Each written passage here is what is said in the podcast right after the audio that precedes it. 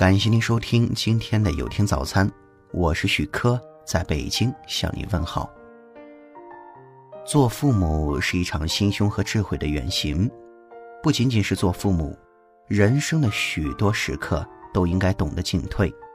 以下十劝父母非常值得一读。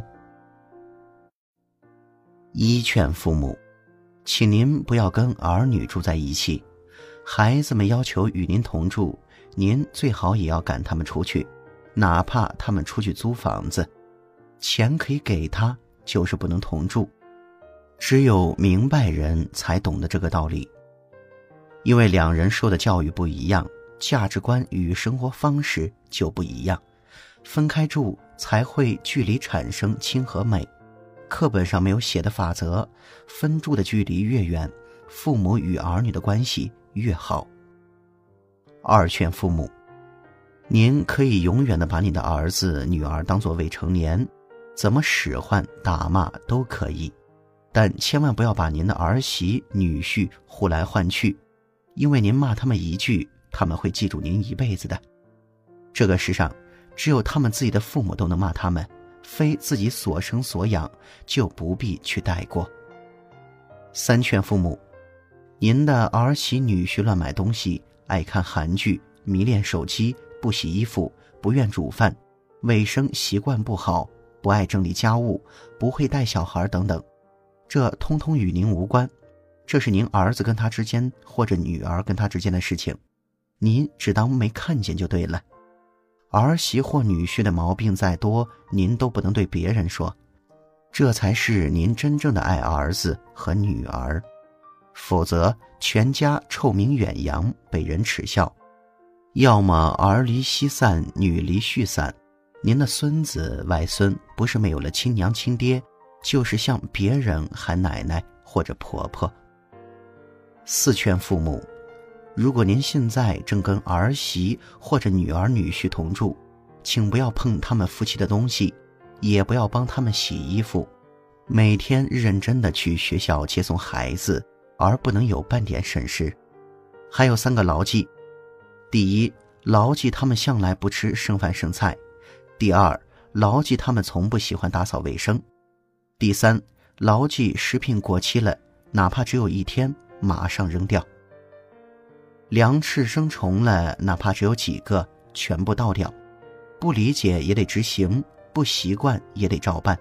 说白了。与他们同住就是找气生，开始生小气，后来生大气，所以早一天实现与他们的分住，是您每天考虑的头等大事。五劝父母，您看见他们吵架时，就当做没有看见，您就当一句也没有听见。您想想，您跟您的老公吵架时，会希望您老人会介入吗？切记，儿子抱怨的时候。你就多说儿媳妇的好话，儿媳妇抱怨的时候，你得多骂您儿子几句；儿媳抱怨女婿的时候，你就多说女婿的好；女婿抱怨女儿的时候，你就多骂女儿几句。因为在儿媳和女婿的眼里，世上只有他妈好，婆婆或丈母娘浑身上下都是毛病。六劝父母。孙子外孙的爸爸或妈妈是您的儿子与儿媳、女儿与女婿，而不是您与您的老公，所以您不要抢夺他们的教养孩子的权利，哪怕他们再没有水平，因为您的教育方法已经过时。所以说，隔代教育是下力不讨好，您做不到这一点是自讨苦吃，放着清闲不清闲，自找苦吃，是不是活该？七劝父母，国家没有专门规定儿媳或者女婿必须孝顺婆婆或者丈母娘，该孝顺您的是儿子或者女儿。所以说，您一定要牢牢记住两个必须：一是儿媳或女婿对您的好必须时刻挂在嘴上，对外人要多说多讲；二是儿媳或女婿对您不孝。您也必须说他孝顺。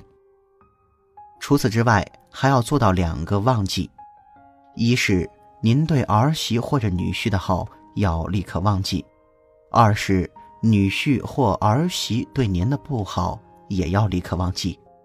您做到两个必须和两个忘记，在胡搅蛮缠的儿媳或女婿都会开始慢慢懂事儿，因为人心都是肉长的。八劝父母，儿子或女儿闹离婚的事不要管，离与不离是他们的事情，与你无关。